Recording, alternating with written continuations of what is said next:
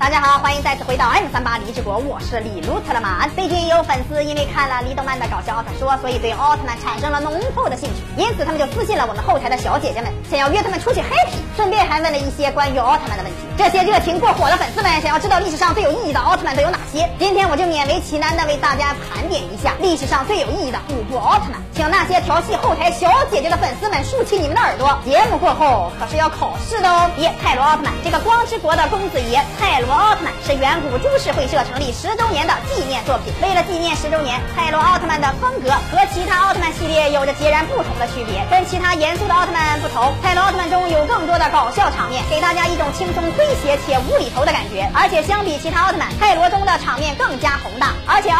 容也非常的丰富。泰罗的哥哥们动不动就来地球做客，没事还一起撸串吃烧烤。虽然场面充满违和感，但是却让人感觉非常的亲切。李动漫的搞笑泰罗奥特说正在更新，对泰罗感兴趣。而且喜欢搞笑解说的朋友可以进来一睹为快。二迪迦奥特曼，迪迦奥特曼是平成时期的第一部奥特曼作品，也是一部非常经典的奥特曼，而且它在国内的影响力非常的大，是很多奥迷童年的回忆。所以迪迦奥特曼是中国播放量最高的奥特曼，也是国内粉丝最多的奥特曼之一。迪迦奥特曼开启了奥特曼变换形态的时代，针对不一样的敌人，迪迦可以随时切换形态，应对各种各样的战斗。其闪耀形态让观众眼前一亮，它承载着我们和迪迦并肩作战的童年，是永远无法忘。怀的回忆。三梦比优斯奥特曼，梦比优斯奥特曼是奥特曼系列诞生四十周年的纪念作品，也是 M 七八星云光之国的奥特曼们重新回归的一部作品。为了纪念老辈奥特曼的经典，其故事剧情和特效场景也是更上一层楼，也算得上是一部不可多得的奥特曼作品。四银河奥特曼，银河奥特曼是远古成立五十周年的纪念作品，同样是为了纪念以前的奥特曼前辈，所以银河中出现了很多以前经典的怪兽和奥特曼，让大家重新回忆起老辈昭和奥特曼那应有的身姿。在银河奥特曼中，大家可以看到银河对战怪兽、银河对战宇宙人、银河对战。奥特曼、银河对战他自己等花样繁多的战斗场面，打斗画面非常的激烈，庞大的奥特曼阵容使其变成不可替代的经典。五欧布奥特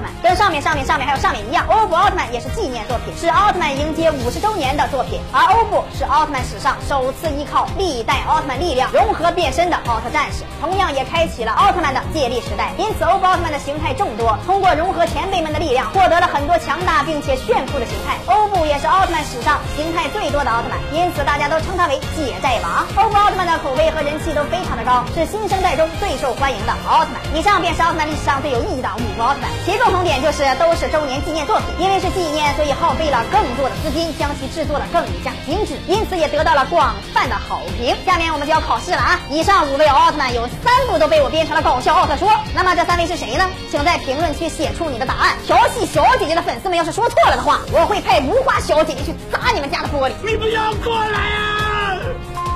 李动漫每天十一点半和四点半都会更新，不要错过精彩的节目。咱们下期再见。